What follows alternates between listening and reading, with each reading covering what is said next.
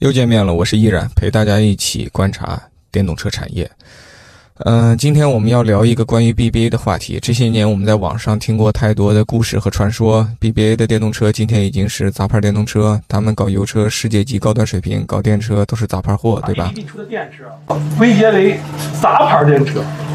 对，真的，真的，真的，我我确实是那你们认认可吗？你觉得是杂牌吗？第一，首先不是杂牌，第二就是说，可能它这个技术没有其他的。品牌的要好，我个人觉得。摸过 ABB 的电动车吗？呃，试过，我试过那个宝马那个 iX 三，感觉怎么样？呃，还可以，其实是还可以，但是可能比较紧致。嗯，对，它这个，但是其他的可能也是受一些网络的一些导向吧，所谓的就是说，嗯，油改电平台，对，油改电平台，对。但我突然发现，全球的消费者和中国的网友的观点似乎还是有一些不同。如果我们拉一下数据，你会发现 BBA 电动车在全球的销量表现好像还可以。我们就以宝马为例啊，今年二三年上半年呢，他们的电动车的销量占比，包括插混和这个纯电，占到了惊人的百分之二十左右。呃，我国的这个另一个非常大型的车企吉利汽车集团啊，如果我们不算上它控股的沃尔沃。以及持有股份的 Smart 这些业务的话，我们只看吉利自己掌握的自主品牌业务的话，它的电动车的销量占比也仅仅只比宝马多那么一点点。而且你要知道，吉利它主场在中国，中国是全世界电动车渗透率比较高歌猛进的这样一个大市场，风景咱们这边独好。但是这个 BBA 的电动车在全球的转型似乎并没有从数据来看啊有多慢。我们先说明这么一个客观事实，那基于这个事实呢，想跟大家再复盘一下 BBA 过去十几年它到底是怎么在搞电动车的。我们先拿成绩相对现在比较显著的宝马为例啊，其实十几年前呢，你去看全球搞电动车，有四个企业是比较突出的：美国看特斯拉，日本看日产，欧洲看宝马，中国看比亚迪。这四家企业都是在其他人对电动车还比较将信将疑的时候，他们就大胆出击了。哎，宝马当时就做了 i 三和 i 八。那个设计语言、材料的运用，对电动车的这个独特理解，整车这个 package 这个空间设计的这种创新，应该说当时宝马在行业里是引起了很大的反响的。但可惜消费者不买账，宝马提供了大多数的创新价值、先锋价值，这消费者不认可。消费者认可比亚迪、特斯拉走的那条路线，宝马就栽一大跟头。这个我们中国有句古话，这一朝被蛇咬，十年怕井绳。我感觉宝马就足足怕电动车，可能怕了十年啊！当年的 BMW i 这样一个新的子品牌，承载着这么大的创新、这么大的变革、这么大突破，结果后来宝马以这个 BMW i 为名义做出来电动车，都变得比较保守。哎，网友怎么说他们？说他们是油改电，说他们是不思进取，说他们都什么年代了，还造出跟油车长得一模一样、开起来也感受差不多的电动车。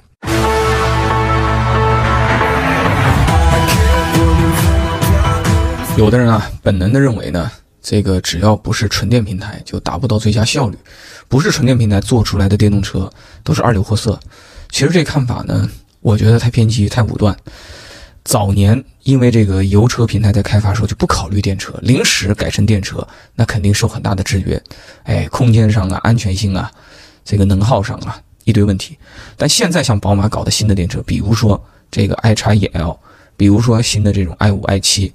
你真去看看那些真车，你会发现空间体验其实很好，得房率甚至比一些不太有造车经验的这种创业公司做的所谓的纯电平台的这个空间表现，实际上要更好，啊！而且怎么说呢？如果你让宝马真的搞一彻底的纯电平台去造纯电车，能不能把空间得房率啊各方面优化到极致？我觉得肯定能百尺竿头更进一步，再强个百分之二、百分之三、百分之四是可以的。但是我们要看代价。啊，我我现在可以跟三系、五系、七系去共享，我节约多少工程开发的资金，我节约多少市场营销的投入。三系、五系、七系、叉三、叉五啊，这些车型品牌在全球有这么长时间的这个声誉的积累，我专门去搞一个新的电动车型，能不能给它搞火爆？能不能把它搞得消费者认可？能不能保证它二手车残值？这里边有很多的问题，一切商家的早期的投入，最终商业上长期来讲都会转化为用户的付出。啊，所以你让厂商多花钱、多浪费资源去搞电动车，就等于你为这个事情要买更多的单，那你愿不愿意吧？所以一句话概括宝马电动车的这个过去十几年的道路呢，就是曾经先锋，后来先烈，啊，然后呢就这个不敢做先驱了，啊，就在二零二零年全球电动车产业大爆发，这个私人消费者大井喷之前，这前夕。宝马的一位技术总监还曾经对媒体采访的时候匿名表达了自己的观点。他说：“电动车就是一个谎言，就是一个大泡沫，全是政府补贴的产物，啊，真正的私人消费者买纯电动车一个也没有。”哎，这是人家原话。后来这个新闻由于对我的震撼太大，我在写《火星人马斯克》这本书的时候，最后一次这个呃校对梳理的时候，我还把这句话啊。临时加到了我的新书里。聊完了宝马，我们聊奥迪。其实奥迪在电动车上早期它也是比较不温不火、不思进取的，它不着急。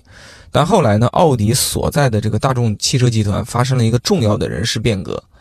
啊，大概是在一六年左右吧。这迪斯上台，所以当时大众连同奥迪整个大集团在这个新浪潮的指引下做了很多实事儿。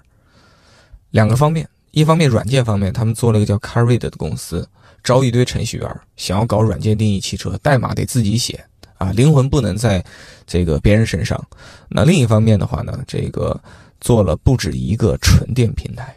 啊，这油车就是油车，电车就是电车，我们一刀两断，势不两立。我们绝不在高贵的代表大趋势的电动车上生产一个带油箱和发动机的东西。我感觉这就是当时大众的整个这个价值观指引啊。所以奥迪现在你去看它产品线。既有这个油车的传统平台的产品，也有至少两个平台的电车产品。哎，价格低一点的话，跟大众共享用 MEB 平台；价格高点的话，跟保时捷共享的一个更高端的、更高贵的纯电平台。还有一些是这两个平台还没造好之前，这急着上电动车，就先拿以前的油车平台改成的电动车。所以今天你去看奥迪这个电动车产品线，这个技术来源是非常复杂的，兵器库里可以说是应有尽有。我曾经啊戏称。迪斯先生是欧洲汽车工业的林则徐，是欧洲睁眼看世界的第一人，率先看到了美国加州、中国的上海、深圳、北京都在干些什么事儿，然后提出师夷长技以制夷，学以致用，对吧？带领这个大众汽车集团呢昂首阔步，告别过去啊，全心全意向前看啊。这个，所以迪斯呢，他下课的时候啊，其实你会发现很多喜欢电动车，这个鼓吹大趋势的朋友呢。啊，他们对于迪斯的下课是非常惋惜的，觉得是那些大众集团内部代表保守派既得利益者的这个燃油车势力非常无情的扼杀了这种进步的这种啊新的高管啊。其实我当时吧就觉得情况应该没那么简单，所以我没有在这件事情上表达太多自己的这个看法啊。我觉得有些事情还是得让子弹多飞一飞，让子弹飞一会儿，你有一个更完整的这个观察以后，你才好发言。我们接着说奔驰啊，奔驰其实一直是德国汽车高端车三强里边生意做最好、品牌历史最悠久、文化积淀最深，然后单价也最高的这么一个品牌，基本上还是三强中的大哥的一个历史地位。所以你看电影的话，江湖大哥他一般不轻易出手，对吧？一般都气定神闲，谋定而后动。奔驰也这样。所以呢，这个电动车甭管媒体炒得有多凶，用户呢？很多人也已经开始转投特斯拉这种新兴品牌，在中国有魏小李和比亚迪，但你看奔驰还是比较沉得住气的。他对电动车的投入一直是试探性的，早期呢先搞几个油改电产品，啊，EQA、EQB、EQC 这种，后来呢做了一个。啊，我认为规模不算很大的纯电专用平台，尝试了 EQE、EQS 以及对应的两款 SUV，一共四款车。这四款车投下去，在全球呢，应该说是积累了一定的销量，收获了一定的良好的反馈，但同时也收获了不少的批评，不少的这个质疑。我觉得奔驰它一直是在听在看，而且确实我也了解到啊，他们全球的总部啊，对于这个奔驰的电动车这些年来。得和失其实看的是相当的这个透彻，一直在非常冷静的观察。那奔驰，你说它现在主力部队到底有没有彻底的进入战场呢？我觉得还没有。啊，我觉得从明年后年开始，是奔驰的这个主力部队彻底的来到战场，我们后面会陆续的看到。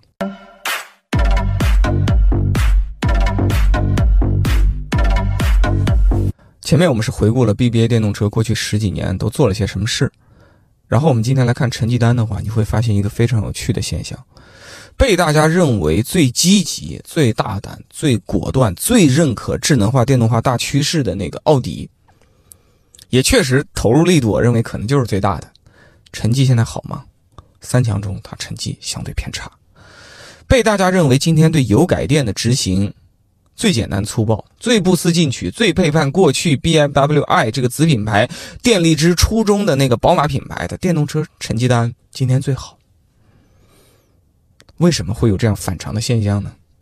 我也一直在观察和思考这个问题。最近几个月，我跟斯图加特也好、慕尼黑也好、北京也好。啊，河北也好，上海也好，各地的这个 BBA 的朋友做了挺多的交流，有的是高管，有的是一线的销售顾问，一线的店长，哎，经销商的这个投资人，有的是在德国总部做一些研发或者战略工作的这个朋友啊，嗯，其中有一个朋友呢，就问我，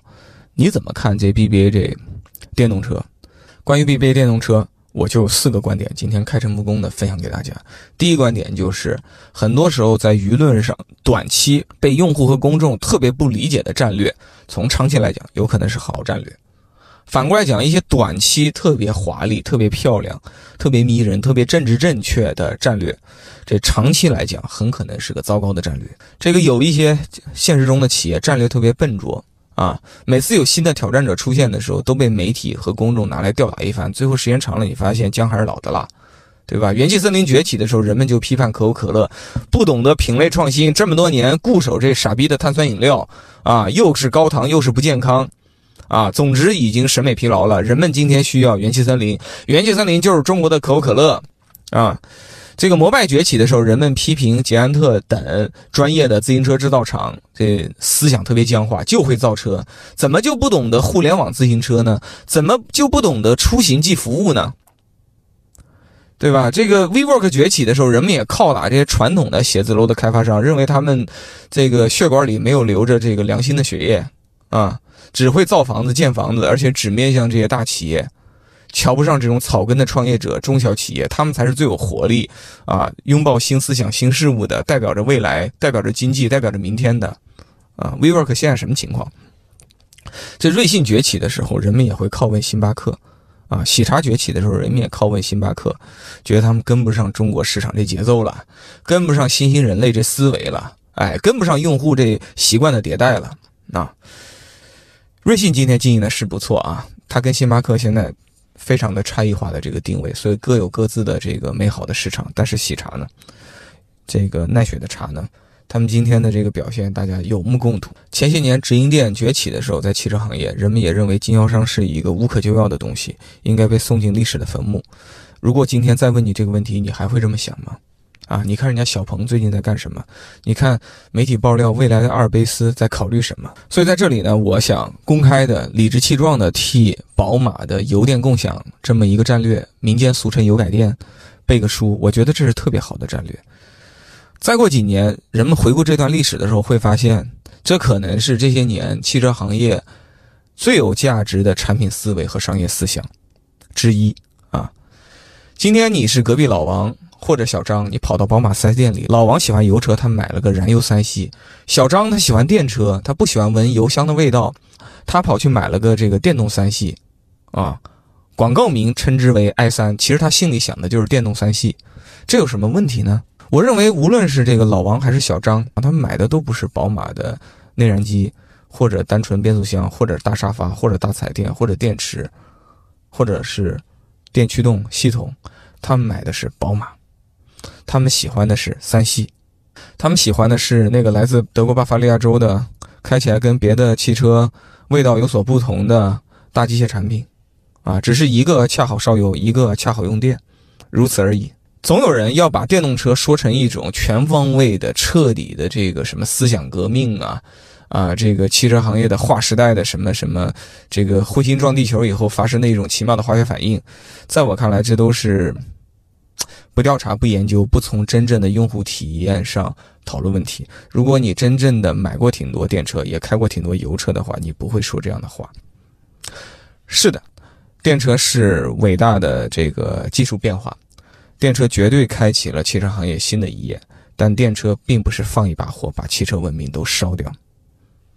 电车并不是拔一棵树把根都拔出来然后再斩掉，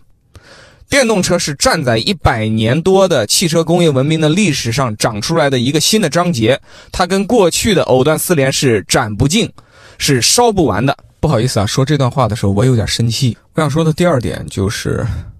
品牌是件大事，嗯，不成功的品牌，历史不悠久的品牌，它可以没事就重新定义一下自己。啊，甚至推翻自己，另起炉灶。但是伟大的已经成功的品牌，尤其是高端品牌，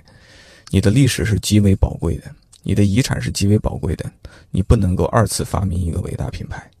你不能对奔驰、宝马、茅台、劳力士、红旗做这样的事情。啊，前段时间某历史悠久的这个中国高端品牌，我就不点名了，喊我开了一个这个品牌策略会，讨论未来的方向。现场呢有知名传媒大学的教授，有知名的这些营销广告公司的一些高管，啊，但我觉得他们说的都太客气了。那我会旗帜鲜明的比较反对这个品牌既定的一些方向，啊，其实我反对的理由就跟最近茅台跟瑞幸搞的这事儿一样，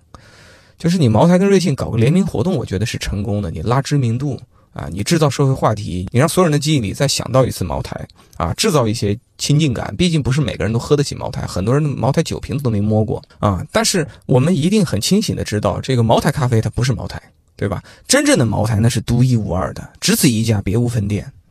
你不能因为这个世界上出现了一些新型的粮食的品种，比如说在这个小麦、高粱。玉米之外，又出现了新的作物啊！你不能因为这个世界上出现了一些新的这种酿酒的方法啊，从蒸馏法到什么发酵法，你不能因为这个世界上出现了新兴的能源，我们以前用油酿茅台，我们现在用电来酿茅台，难道我们就要把茅台这个品牌，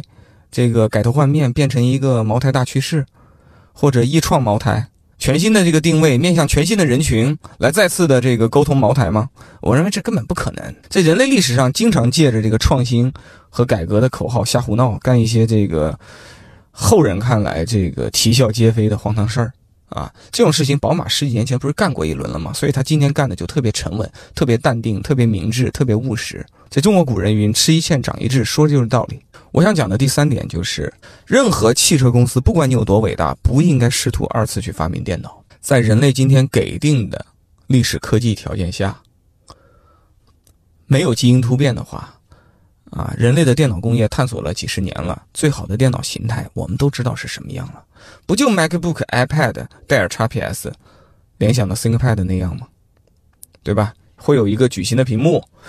会有一套键盘，或者是触摸屏。啊，然后配几个这个接口啊，可能再外置个鼠标，就这样了。不要试图去二次定义电脑。说实话，这一点 BBA 的同志们啊做得不够好。其实我也理解他们，他们太想保留一些 BBA 自己历史上特色，不管是品牌理念上的，还是一些他们过去花了很多年打磨的一些非常棒的物理按键，这个交互逻辑啊，他们想把历史和高科技的这个智能化的新时代的东西二合一。带给用户一些独特的、跟别人不一样的体验，这动机我是特别理解的。但是在电脑这件事情上，不好意思办不到。啊，前面我也讲了，有很多的东西你应该去继承，但是在每一个整车的子系统上，我们要这个独立的去分析，独立的去思考。你比如说这油门踏板、这方向盘，我认为很多东西可能就要更多的是继承。你包括汽车座椅啊。你包括安全气囊，但在电脑这件事情上，我觉得有的时候你得允许它跨越式的进化，而且在跨越式进化的时候，你首先要想到汽车工业，它不是独立存在这个社会当中的，它本来就是很多的产业融合的这个智慧结晶，非常棒的人类这个私人消费品，几乎是金字塔的这个产品，对吧？你电脑过去的这个中间的这个中控啊，干不了什么事儿，不就听个收音机，放个 CD 机吗？正常人开车十几年前碰几次中控这屏幕这电脑啊，他是有可能有车载导航。正经人他开车也不用原厂的车载导航啊，正经人都架一手机支架或者整一凯立德，对不对？所以过去在汽车行业这块就是鸡肋，就是这个很次要的东西，它不重要。但今天正常人的需求是这块得是一个被布置在车里的 iPad，就是示意 iPad，只是恰好融合在车里。恰好比一台典型的 iPad 啊，质量上要更加的车规级，更加的耐久一些，经历各种严酷考验，功能上多一些车热车控，就这样，百分之九十五的情况它就是台 iPad。我们得接受这个现实，这方面特斯拉跟魏小李想的就比较明白啊，华为就想的比较明白，直接就奔电脑那那那套路去了。所以这里边不是一个技术的难题，它是一个思想的问题。一旦解放思想，实事求是，这问题迎刃而解。哎，前段时间我在领克零八的一个这个产品试驾活动上，我遇到他们 CEO 林杰，我就跟林总。这个谈起这个他们的车机，我大胆发问，我说领克的车机前些年用户也挺不满意啊，他就跟我讲这个事情呢，他们也经历过这一过程早期不重视啊，后来一重视，投入这个兵力啊，对外跟魅族有这个合作，对内不跟魅族合作的这部分呢，他们对内也招了千八百人在干，其实集结号吹响就这么一两年，问题迎刃而解。大家现在去看领克零八，跟新势力头部就一个水平，后面吉利牌、领克牌啊，包括极客牌等等等等，这车机马上就第一梯队水平，啊，就车机这个事情，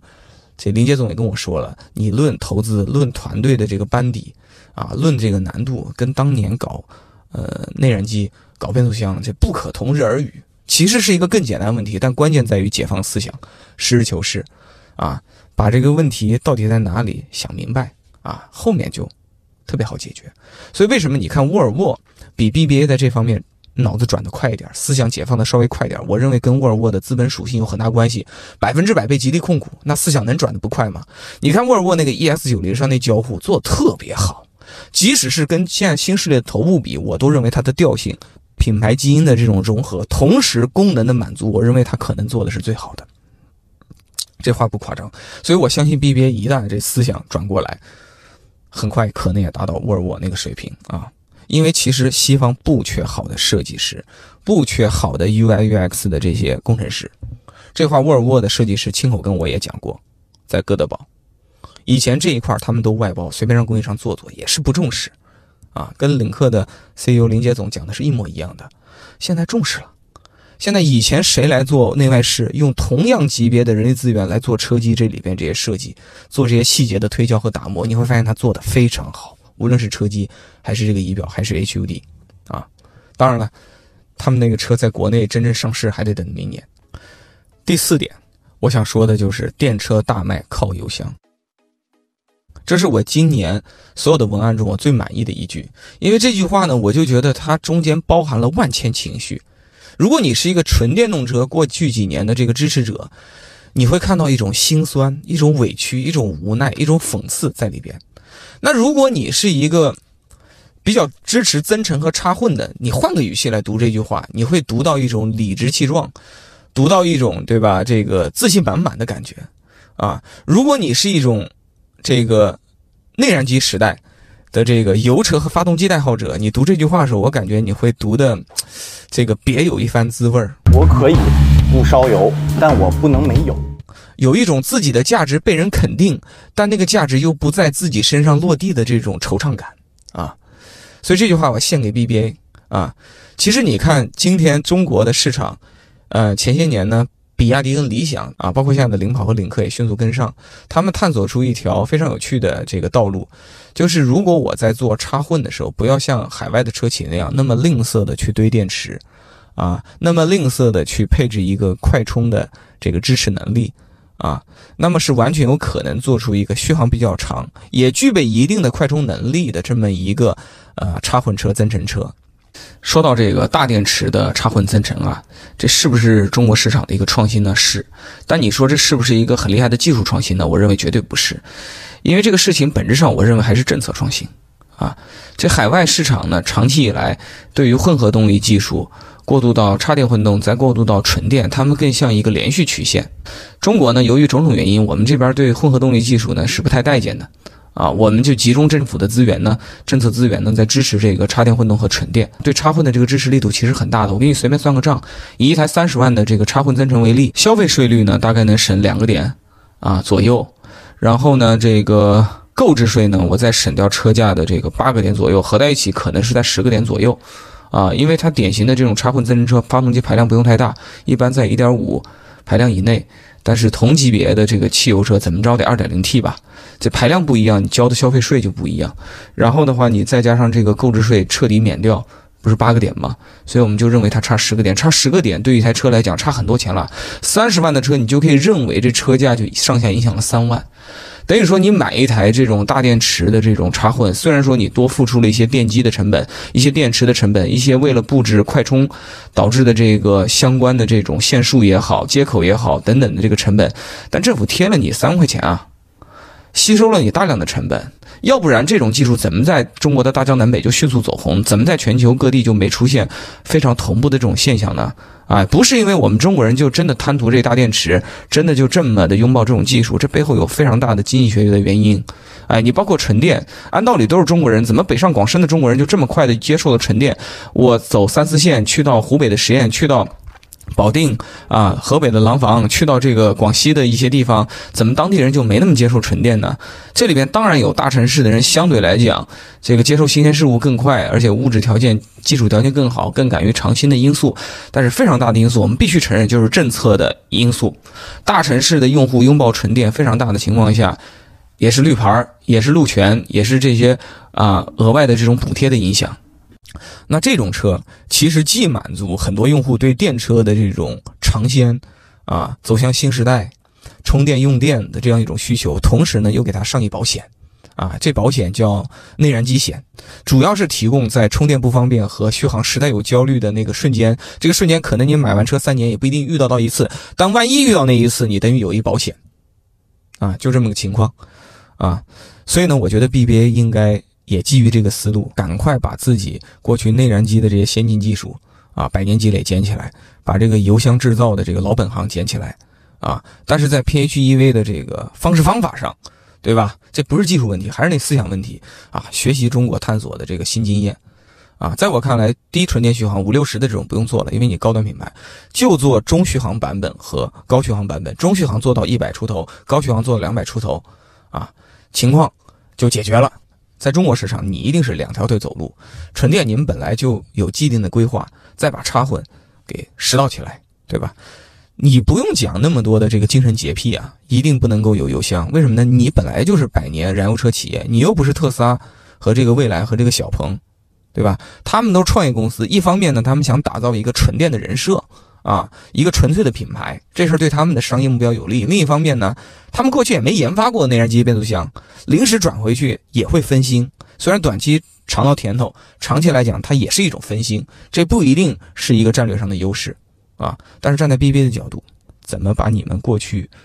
做的特别好的一些东西、老祖宗的东西发光发热，是对你们特别有必要性的一件事情。今天聊了很久啊，最后快速的总结一下。首先想给奥迪的朋友可能要提个醒儿，就是奥迪前些年呢，呃，一度在四五年前是直追宝马、奔驰的全球销量，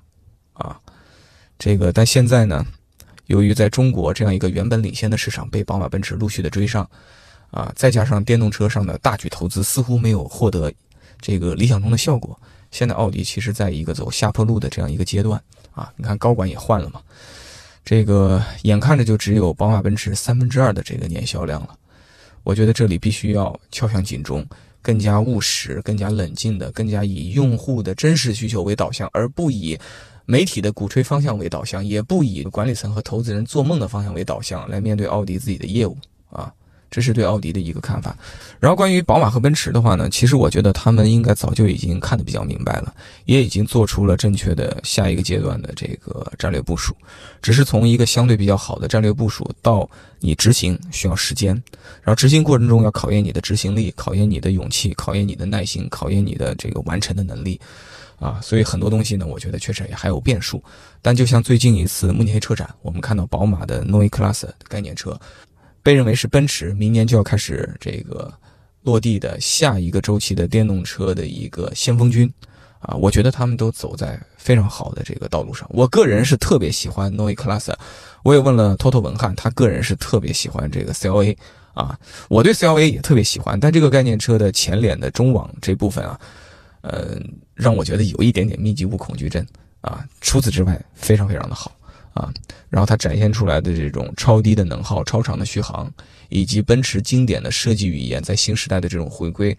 啊，以及在智能化上没有那么大踏步的激进的这种去尝试，我觉得这些其实都是比较靠谱的这个策略。嗯，好的，我们今天就聊到这儿吧，谢谢大家。